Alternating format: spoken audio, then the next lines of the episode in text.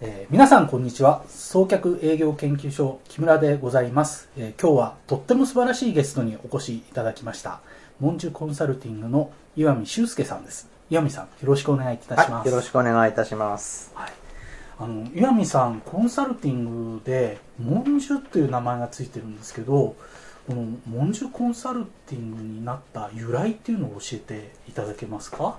はい、えー、まあ、文殊という、文殊菩薩というのはですね、まあええ、知恵の仏様と言われてますよね。ええでまあ、三人よれば文殊の知恵という、ええ言いますよね三人ことわざがあるじゃないですか。はいで、あの、僕はコンサルタント独立して、はいまあ、基本的には一人で仕事をしてるんですけれども。お一人なんですねはい。やっぱりその、人って、一人じゃ何にもできないですよね。そうですよね一人 だとみんなの知恵を寄せ,、寄せ集めてそれで、えー初めてなんか新しいことが生まれたり1たす1は2じゃなくて3になりっていうようなことでまあその3人よれば文字の知恵っていうところから、はい。あのーつけました。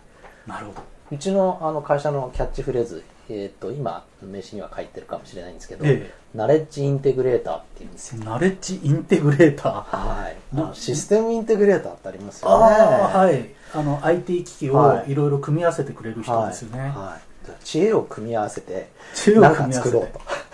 いうことです。それで、はい。ちょうど3人よれば文殊の知恵で組み合わせてどんどん提供していこうということなんですね。はい。はい、えーじゃあ文殊コンサルタントという名前で、えー会社を作られてから何年ぐらいにもうなられるんですか？えーっと今年の5月でちょうど5周年を迎えまし5周年ですね、えー今年が2010年ですから2005年に起業した、たはいそうです。なるほど。2005年に起業して、え5周年。はい。はい。なかなか大変なことがあったと思いますが、えー特にこの5年間で印象深かった事件といいますか こんなことびっくりしたっていうようなことってあるんですか？まあいくつかありますね。なんか取引先の会社が倒産したとかですね。そんなことってねあのサラリーマンやってた時にはね、まあ、会社としてあったかもしれないんですけど個人的に別に気にもしなかったですからなんか仕事したのにお金取れなくなっちゃうなんていう経験は初めてですよね。そうですよね。いいざ請求の段階になって相手の会社がなくなってしまうっていうのはサラリーマンだとまず考えてないっていうか想定しないことですもんね。大変でしたね。はい。まあたまたまその時はその構成法でその会社自体残ったんでああ、えー担ですね。当の方が気を利かせてくださって そのその後にまた別の発注をしてくださったりしたんで、ああなるほど、えーまあ、実質的には回収できたんですけど。じゃあ結構危なかったってことは危なかったわけですよね。ね。ああ岩見さんのところで特にブランドのコンサルティングを手掛けられてるっていうことなんですけどブランドって言ってもたくさんありますよね。コーポレートのデザインから商品のデザインまでいろいろありますけど主にどういうところを手掛けられていらっしゃるんですかね？そうですね。あのもともと私は広告代理店にいまして、はい。その大手のブランドさん、まあ、まあ世界ナンバーワンと言われるコカ・コーラさんとかですね。コカ・コーラだえーまあ、そういったブランドの、まあ、コミュニケーションのお手伝いっていうことで仕事をしていたんですけれども、こういう時代になってきて特に日本の中小企業さん、中小企業多いですよね。はい。はい、すごくいい技術を持ってらっしゃったりですね、はい。素晴らしいサービスを持ってらっしゃったりっていう会社さんがたくさんあるのにブランド化されてないというかですね、はい。ぜひそういう企業のお手伝いをしたいなということでブランドコンサルティングみたいなことを始めました。うん。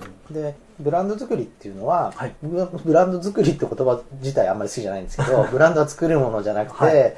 えー生まれるものだと思ってるので、えーまあ、作ろうと思って作れるものじゃないのかなとは思ってます。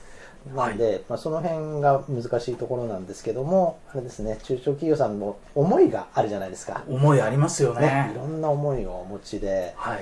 で素晴らしい思いがあるんだけれども、はい。それがまあ例えば製品とかサービスという形にはなってるんですけれども、えそれをまた製品とかサービスっていうその現物ではなくて、はい。ブランドっていう一つの形に思いを形にできればなっていうことで、そういうお手伝いをさせていただいてる。なるほど。なかなかブランドっていうのはモヤモヤとしてわからないですよねあのブランドがすごくこうきっちりできているところっていうのはものすごくもう物を見ただけでパッと分かりますけどなんだか分からないものは分からないブランドっていう風になっちゃいますもんね。